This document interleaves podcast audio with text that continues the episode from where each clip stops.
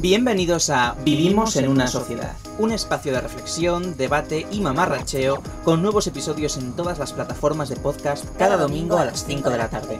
Yo soy Sebas, puedes encontrarme en redes sociales como Sebas Gemuret y, sin más dilación, empecemos con el tema de hoy. Mis miedos. No creí que este tema fuese a interesar y no es en absoluto el tema con el que me apetecía empezar los episodios, pero pregunté a los Patreons entre varios temas y escogieron este por goleada. Así que aquí estoy para hablar de mis miedos, porque tengo miedos, no me avergüenzo de decirlo, creo que todos tenemos miedos, pero ¿debemos dejar que nuestros miedos nos paralicen? En este episodio me gustaría reflexionar sobre nuestras inquietudes, las que más nos frenan y la manera en la que nos definen nuestros miedos.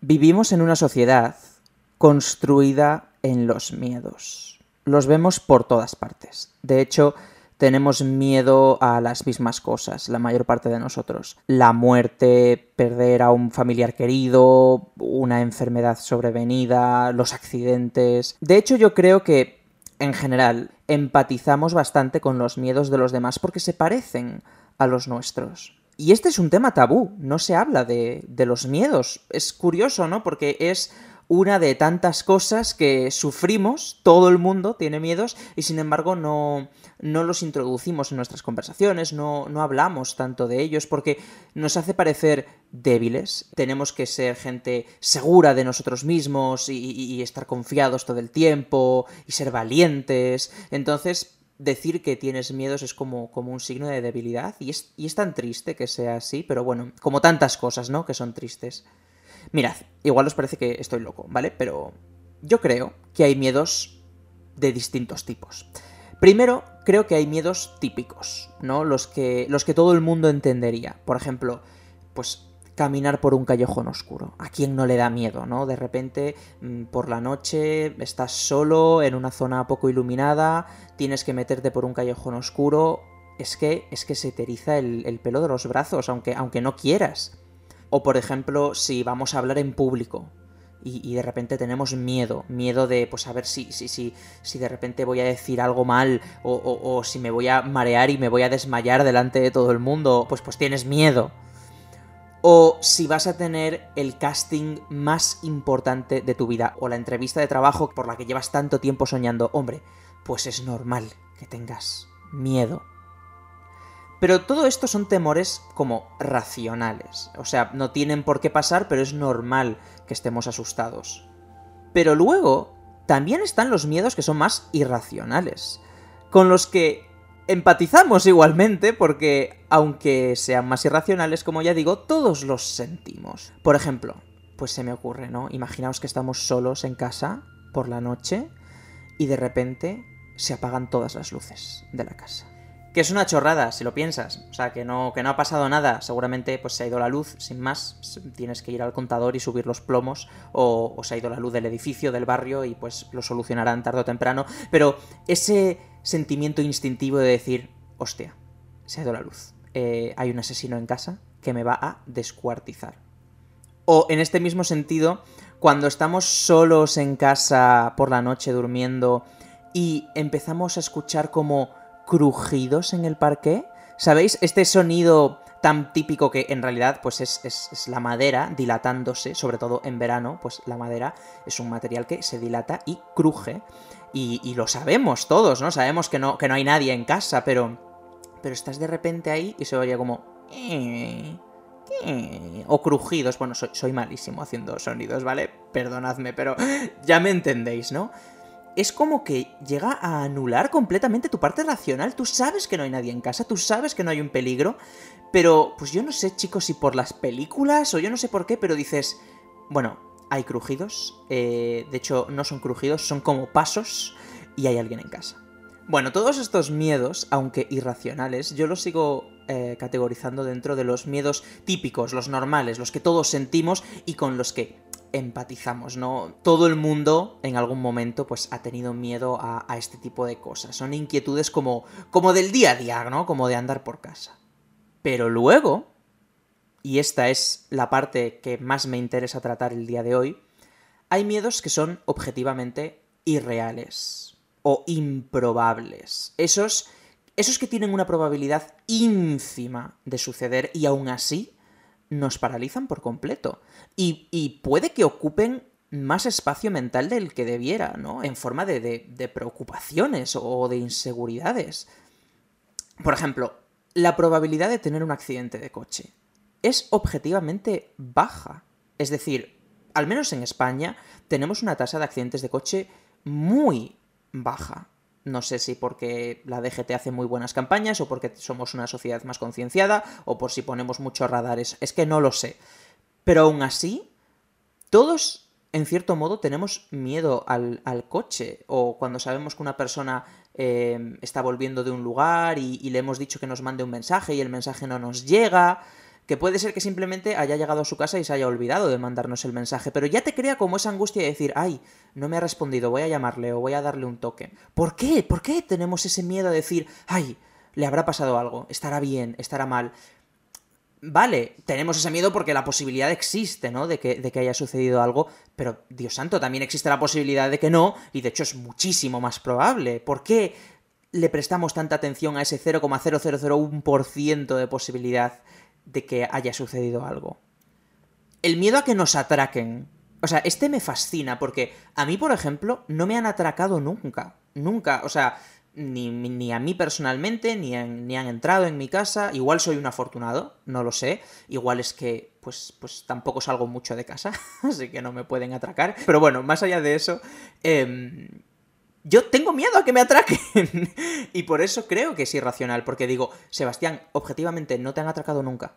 Nunca te ha pasado nada. Y aún así, cada vez que vas al cajero y sacas el dinero de, de, del mes, o de la compra, o de lo que sea, miro a los lados y me lo guardo rápidamente en la cartera porque digo, pues que igual me atracan ahora, ¿eh? O sea, voy a ir rápidamente a casa porque es que, es que lo mismo me atracan. Es, en mi caso, 100% irracional porque ya os digo, nunca he tenido una experiencia similar a esto. Y supongo que se basa en, en, en, que pues igual le ha pasado a gente cercana a mí, o, o, en que lo he visto mucho en las películas, o en que mis padres me han dicho mucho... Que eso, eso también eh, habría que, hablarlo, ¿no? Lo de los miedos heredados. Eh, pues lo de ten cuidado cuando vayas por la calle, no enseñes el dinero de la cartera, o, o si vas a un cajero, pues rápidamente guárdalo, o, no vayas con mucho dinero encima, ¿no? Ese tipo de cosas. Y es curioso, este concreto, el del miedo a que nos atraquen, porque disminuye cuanto menos dinero llevamos encima, lo cual es absurdo, porque la probabilidad de que te atraquen es la misma. Supongo que el miedo no es tanto a que nos atraquen, sino a perder mucho dinero, no lo sé. A mí me gustaría dejar claro el día de hoy que no pasa nada por tener, por tener miedos, ya sea en mayor o en menor medida. Puede que estés escuchando este podcast y digas, chico, pues yo voy por la vida tranquilo, ¿sabes? A mí no me preocupa nada. Que ojo, Igual piensas esto porque tienes una serie de privilegios de los que hablaremos más adelante que hacen que no tengas que tener miedo a determinadas cosas. Pero si eres una persona que vive su día a día con miedo, me gustaría decirte, primero, que no estás solo y que no pasa nada por tener esos miedos, que no eres más débil, los miedos nos hacen humanos al, al final, ¿no? Mirad, el día de hoy me gustaría compartir con vosotros algo que yo he observado y es que gran parte de lo que genera miedos es el desconocimiento. Y para esto voy a poneros un ejemplo súper claro. La oscuridad. La oscuridad es el miedo, yo creo, más universal. Todos tenemos miedo a la oscuridad. ¿Quién no apagaba de pequeño o incluso de mayor, ¿eh? las luces de su casa progresivamente cuando se iba a la cama. Pero este es el ejemplo claro del efecto que causa en nosotros el desconocimiento, porque ¿qué es la oscuridad sino no saber lo que pasa, no saber lo que está pasando? Eso es lo que realmente nos asusta. En contraposición, cuando es de día, tenemos menos miedos cuando vemos las cosas. De hecho, el mismo callejón oscuro que nos asusta por la noche, por el día, chicos, si tiene una buena visibilidad, pues nos asusta menos. Pero esto se puede aplicar a absolutamente todo. Gran parte de nuestros miedos, de verdad, os lo digo, los genera el desconocimiento. El no tener control, el no saber. Por ejemplo, ¿no? Se me ocurre. Eh, el miedo a las vacunas el miedo a las vacunas que tienen pues, muchas personas, incluso algunos padres con sus hijos, ¿no? Los llamados antivacunas, es un miedo legítimo. Infundado, ojo, porque al final tenemos que confiar en la ciencia, las vacunas han demostrado una y otra vez su efectividad, y gran parte de lo que nos ha convertido en sociedades con cada vez mayor calidad de vida y bienestar social y, gran parte de las enfermedades que hemos erradicado, etcétera, todo esto ha sido gracias a las vacunas. Y esto me, me, gustaría dejarlo claro en este podcast. No somos antivacunas. Pero el miedo de, de esa gente es legítimo.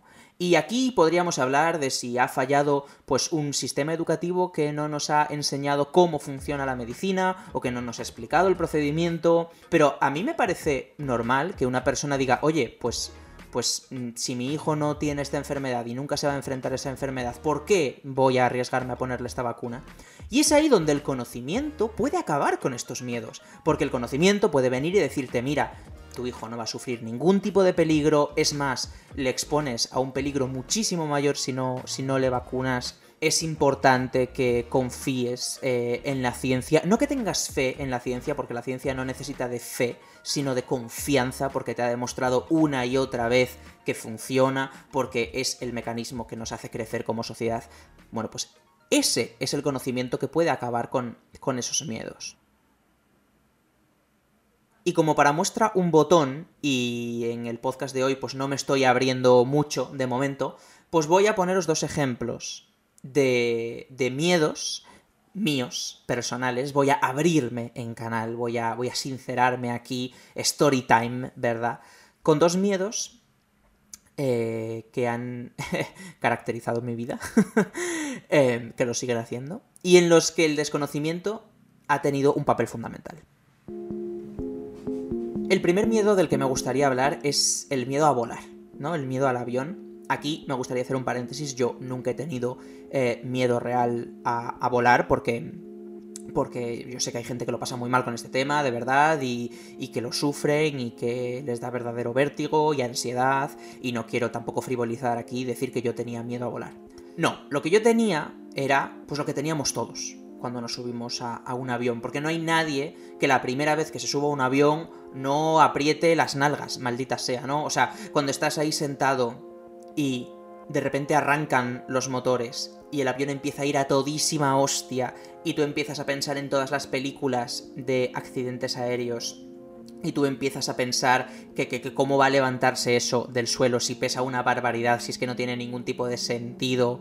Esto nos ha pasado a todos. Y pues hay gente a la que le afecta más y hay gente a la que le afecta menos. ¿Cómo se me quitó a mí este miedo? Bueno, primero volando mucho, la verdad que, pues al final pues esto sucede la primera vez, pero luego según vas cogiendo vuelos y te acostumbras a la dinámica y ya sabes que no pasa nada, pues se te quita ese miedo.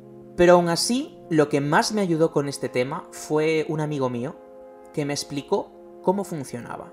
Y a mí nunca nadie me había explicado cómo funcionaban los aviones. Nadie me había dicho pues mm, el nivel de seguridad que tenían, nadie me había explicado que tienen varios motores y que tendría que darse un colapso en todos los motores realmente para que, para que el avión cayese, que incluso cuando el avión cae, porque yo que sé, de repente han fallado todos los motores, por el propio diseño de los aviones y su aerodinamismo, pues pueden planear durante muchísimo tiempo, que realmente las posibilidades de, un accidente son, son ínfimas y que se tiene muchísima, muchísima seguridad eh, dentro de los aviones. Pero entonces la guinda fue cuando me habló de estadísticas y me dijo, ¿tú eres consciente de que es mucho más probable morir en tu casa de un accidente doméstico que en un avión? La probabilidad, o sea, la cuenta es súper fácil de hacer. Tú coges la cantidad de personas que murieron en accidentes domésticos, eh, pues el año pasado, y la cantidad de personas que murieron en accidentes aéreos, y me refiero, es que la diferencia es abismal. De hecho, cuando me explicó esto fue en el año 2018, y hace ya dos años, y me dijo, ¿tú sabías, por ejemplo, que el año pasado, en 2017, no hubo ni un solo accidente aéreo en vuelos turísticos en todo el año pasado? sí que hubo otro tipo de accidentes en plan en, bueno, bombardeos de, de, países en guerra y todo ese tipo de cosas. Pero en aviones turísticos no hubo ni un solo accidente en todo el 2017. Y yo me vi impactado porque dije, cielo santo, ¿cómo puedo sentirme más seguro, pues sí, en mi casa o, en un coche o en una bicicleta cuando objetivamente hay muchísimos más accidentes en, en, otros medios de, de, transporte. Y me di cuenta de que era algo tan irracional que no tenía sentido. Y eso me ayudó una barbaridad a vencer mi, mi miedo a los aviones, el conocimiento. Y ahora me gustaría hablaros de otro caso que es exactamente lo contrario, en el que el conocimiento me generó un miedo. y es con el tema de los coches. Los coches. Vamos a abrir el melón de los coches, ¿verdad? Permitidme que beba un poco de agua. Porque es que este tema a mí me angustia. Yo siempre había confiado en los coches. Desde pequeño. Yo en mi casa cogíamos muchísimo el coche. Ya sabéis que yo tengo familia en Francia, pero también en Asturias, pero mi familia vivía en Galicia y yo todos los fines de semana, y si no todos, vamos, uno de cada dos, pues me hacía un viaje de 300 mm, kilómetros de viernes para volver de domingo. Aparte yo, en mi ciudad, en Lugo, eh, no vivía en el centro, que es algo muy típico, la gente que vive en Lugo ciudad, pues ir caminando a todos los sitios, porque es una ciudad súper pequeña. Pero yo vivía a las afueras, en, en un pueblo cercano, y teníamos que coger el coche todos los días, a veces varias veces al día. Y yo veía a mis padres como gente que dominaba la conducción. No sé, yo era pequeño y yo me dejaba llevar, yo iba en el asiento de atrás y yo veía a mis padres como personas seguras de sí mismas, confiadas en el coche, ¿no? Que no tenían ningún problema. Y yo daba por hecho, pues que sí, que cuando aprendías a conducir, pues adquirías esa confianza en ti mismo y, y, y pues sin más aprendías a conducir y, entendías todo ese juego de, de, prioridades, de señales, de carriles, de pues ahora te incorporas tú, ahora yo, que para mí era un galimatías impresionante. Yo, yo no sabía aquello y, y las marchas y las velocidades y bueno, bueno, bueno. Pero de repente me sacó el carnet de conducir. Y aunque me gustaba conducir, o sea, no lo pasaba mal, sí que me di cuenta de que vivimos rodeados de gente que no tiene ni idea de conducir. Y eso me generó una inseguridad brutal. Sobre todo me generó una gran inseguridad el día que aprobé el carnet de conducir sin saber conducir. si hay alguien de la DGT escuchando este podcast, em, por favor, salid inmediatamente. Cuando te sacas el carnet de conducir, no sabes conducir te sabes sacar el carnet de conducir. Has hecho muchos test primero para el teórico y, lo y luego has hecho pues muchas clases prácticas y el día del examen pues te hacen una pequeña prueba. O sea, te hacen primero una pregunta teórica y luego te hacen un recorrido y a veces el recorrido es más fácil y a veces es menos fácil, pero no se puede dar todo en ese recorrido porque evidentemente el examen dura como pues media horita o así. Claro, a mí de repente se me rompen todos los esquemas. Yo digo, eh, vale, en realidad la gente que se saca el carnet de conducir no tienen por qué saber conducir o, ser buenos conductores o tener esa intuición natural. Hay, mucha gente por ahí, yo el primero, que, tenemos el carnet de conducir y, tenemos derecho, por lo tanto, y no nos sentimos seguros al volante. Y eso es muy peligroso porque un coche al final es, es, un arma y puedes tener un accidente o, generar uno en, cualquier momento. Hay mil peligros al volante. Y eso a mí me generó tantos miedos, tantas inseguridades. Y por mucho que conduzco, no consigo ganar seguridad en mí mismo. Siento que no controlo la situación, voy en el coche y pienso, seguro que estoy haciendo algo mal, es que me estoy olvidando de algo seguro, seguro que todo el mundo eh, nota que, que no sé conducir. Pero mi miedo al volante se aplica a otras personas, no solo a cuando yo conduzco, que, es lo peor, ¿no? Y sé que es injusto proyectar mis inseguridades en los demás, porque al final que yo no me sienta seguro no quiere decir que el resto no puedan sentirse seguros al volante, pero pues yo pues le sigo teniendo un miedo atroz a los accidentes de tráfico conduzca yo o conduzca otra persona, al final es como que no me fío de, de, los coches en general. Y ha habido veces que lo he pasado verdaderamente mal. Cuando estaba esperando a que una persona llegase a casa y no me mandaba el típico mensaje de he llegado bien, o cuando sé que una persona cercana tiene un viaje largo de estos de 6, 7 horas, que dices, mm, es que pueden pasar tantas cosas y... Mm, y me genera como muchísimas inseguridades. Bueno, ya hemos hablado de los miedos típicos, de los racionales, de los irracionales, de mis miedos personales. Nos estamos sincerando bastante, la verdad. Pero si voy a hacer un podcast sobre el miedo en general, sobre que todos tenemos miedo, sobre que nuestra sociedad se basa en el miedo, no me gustaría pasar por alto el tema de que hay verdaderas industrias del miedo. Hay empresas que viven de generar miedo a la gente. Se me ocurre, por ejemplo, empresas de alarmas. ¿Quién no ha visto los típicos anuncios de alarmas en la tele de ay, me voy a ir todo el verano y voy a dejar la casa cerrada? ¿Y si alguien entra y me roban? ¿Y si me ocupan la casa? Mm, realmente son empresas que viven de que la gente tenga miedo a que les puedan entrar en casa. Y generan miedo a través de esos anuncios partidos políticos. Vamos a ver, los partidos políticos viven de generar miedo a las personas. Ahora mismo en el panorama político español es el, miedo que impera, ¿no? Tenemos a los partidos de ultraderecha pues hablando de que se rompe España, de que mm, el sentimiento nacionalista español se está terminando, de que vienen los comunistas, los miedos al extranjero, los miedos al diferente, los miedos a colectivos vulnerables, están muy presentes en la ultraderecha los miedos a las personas LGTB, que van a venir y van a perturbar las mentes de los niños, les van a intoxicar con su ideología y el día de mañana todos vamos a ser drag queens o algo por el estilo. No, la verdad no sé muy bien lo que pasa por su cabeza. Y ojo, al contrario también se da, ¿eh? O sea, el miedo es un arma política en todo el espectro ideológico. No me gustaría aquí decir que solo lo utiliza la ultraderecha. Bueno, los miedos de la iglesia, evidentemente. A nadie se le olvida que el miedo ha sido usado históricamente por las religiones, por todas las religiones, para contener a la sociedad y para infundir respeto y temor, ¿no? Si pecas, arderás en el infierno. Ese miedo al infierno constante, ¿no? Que, que, que les infundamos a los niños desde pequeños. Ese también, si te portas mal, vendrá el coco. Yo, por ejemplo, venga, confesión, ¿no? Story time, story time. Yo de pequeño en el colegio era uno de esos niños que no iban a las clases de religión, iban a alternativa. Porque básicamente tuve una experiencia traumática en mi educación primaria. No, perdón, en la primaria no, en infantil. Es que yo era muy pequeño.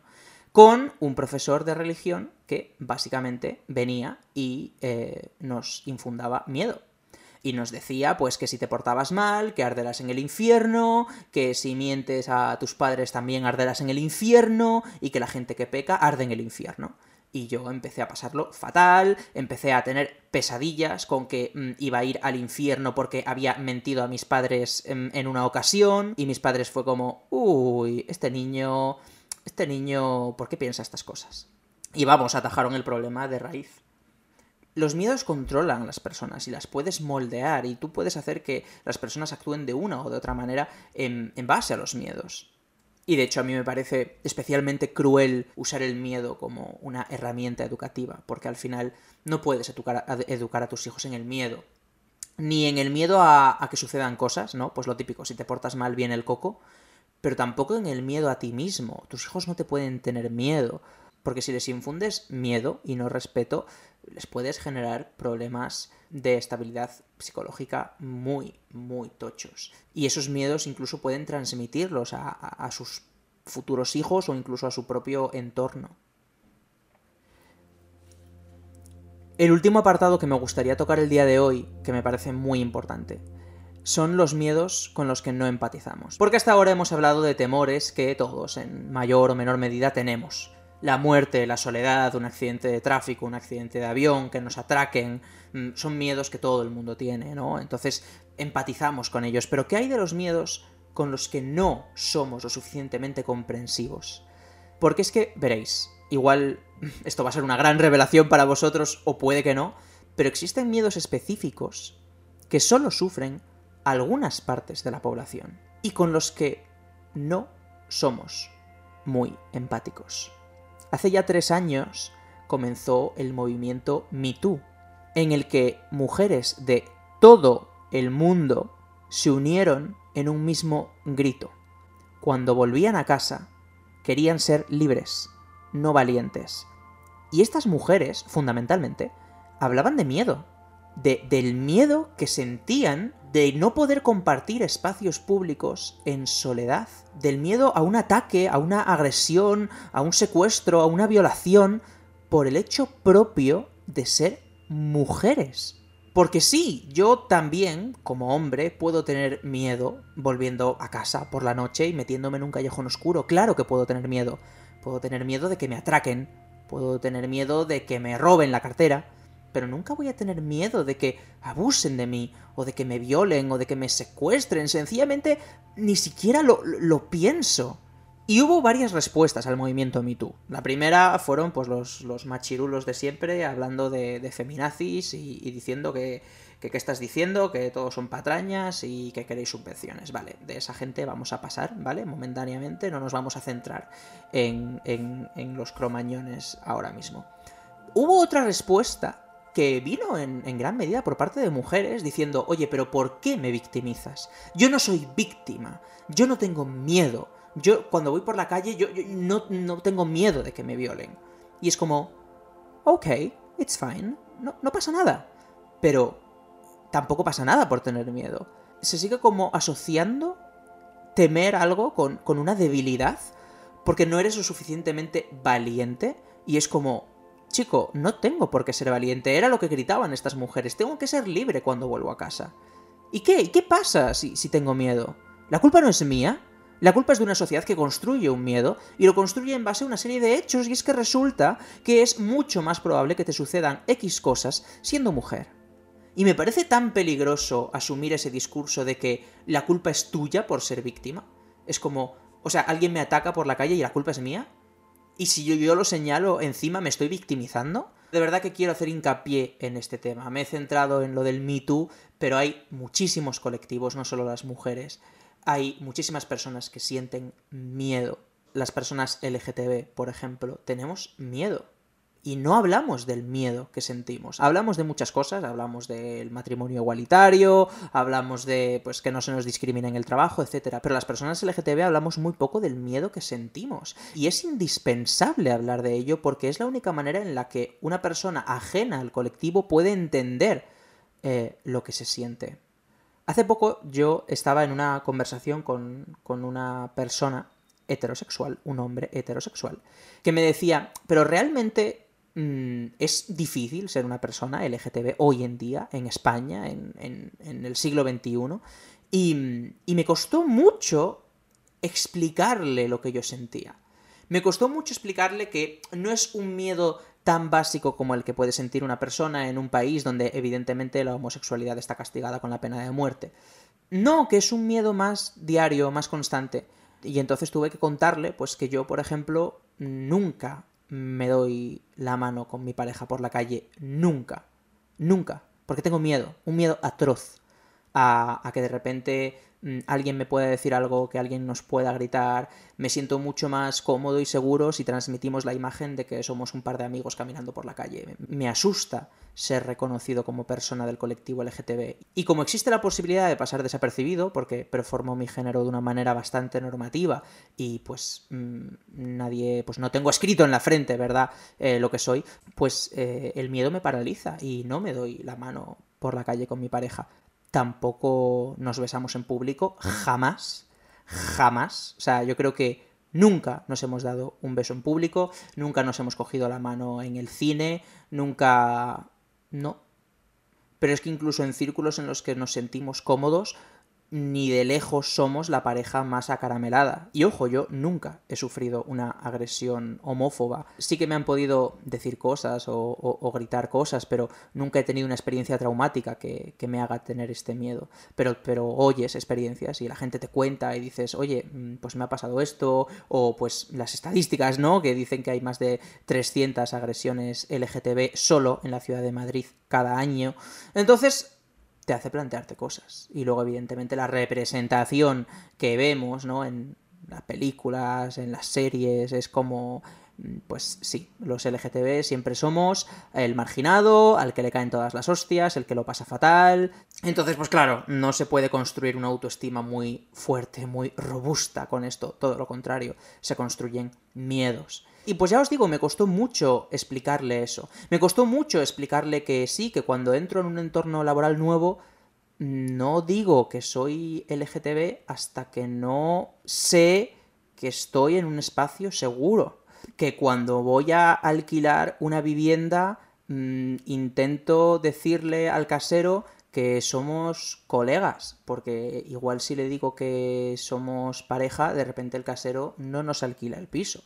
Ser LGTB es un miedo constante, es una mochila que tú cargas y me parece importante mencionarlo en el episodio de hoy sobre los miedos y me parece importante que sigamos haciendo hincapié en la empatía hacia los miedos de colectivos que no son el nuestro y que entendamos por lo que pasan.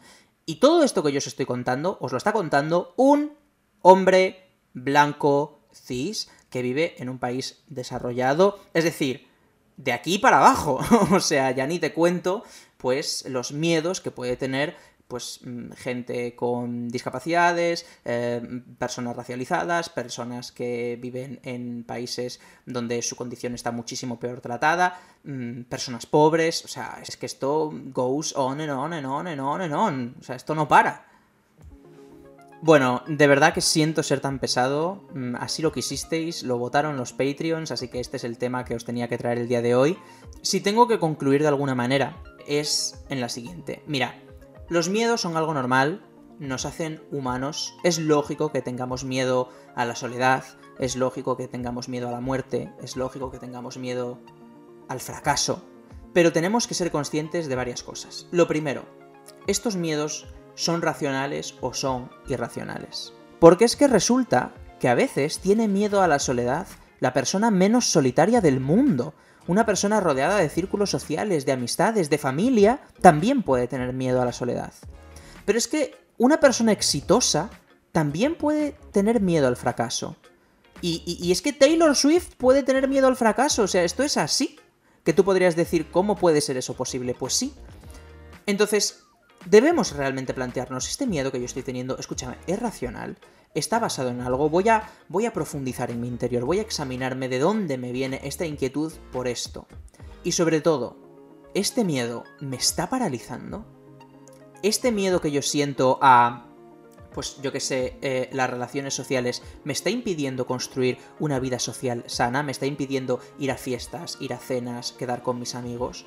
Hostia, pues eso es una señal de alerta, eso es una red flag grande o este miedo que yo tengo a, que me dejen y a, la soledad está impidiéndome construir una relación sana con mi pareja, es importante analizarse. Porque, ojo, los miedos son algo normal. El miedo es, una herramienta, es un mecanismo de supervivencia, gracias a que mm, el Homo sapiens tuvo miedo, ¿verdad? Mm, en las cavernas, pues igual eso nos hizo más cautos, menos temerarios y no nos enfrentábamos a yo que sé, a los leones y de esa manera pues pudimos sobrevivir. El miedo a veces es, es importante, nos hace no ser unos cabezas locas. Pero ojo, cuando el miedo nos paraliza, cuando el miedo nos afecta, cuando el miedo supone una carga mental constante de inquietudes, de preocupaciones, cuando no nos deja vivir, cuando vivimos pegados al móvil, mirando, oye, ¿a qué hora se ha conectado? Oye, esta persona estará bien, oye, mándame un mensaje. Wow, frenemos. Igual es importante pedir ayuda. Ayuda psicológica, concretamente. O sea, no me gustaría que la conclusión de este episodio fuese, ah, ¿tienes miedo absolutamente todo? ¿Vives en una constante sensación de que tu vida puede desmoronarse? No te preocupes, es súper normal. A ver, no, no es normal. Términos medios, chavales. Yo sé que las personas que escucháis este podcast sois gente que piensa y que entiende lo que quiero decir. Así que nada, esto ha sido todo por la turra de esta semana, lo siento de verdad. Si has aguantado hasta el final espero que sea porque te ha gustado el episodio, en cuyo caso te agradecería un montón que lo compartieses y si quieres aportar tu granito de arena a este y mis demás proyectos, te informo de que tengo un Patreon, patreon.com barra sebasgemuret. Como mecenas no solo podrás decidir el contenido de los podcasts, sino también escucharlos en primicia. Y pues esto ha sido todo. Nos escuchamos el domingo que viene a las 5 de la tarde en el próximo episodio de Vivimos en una sociedad. Adiós.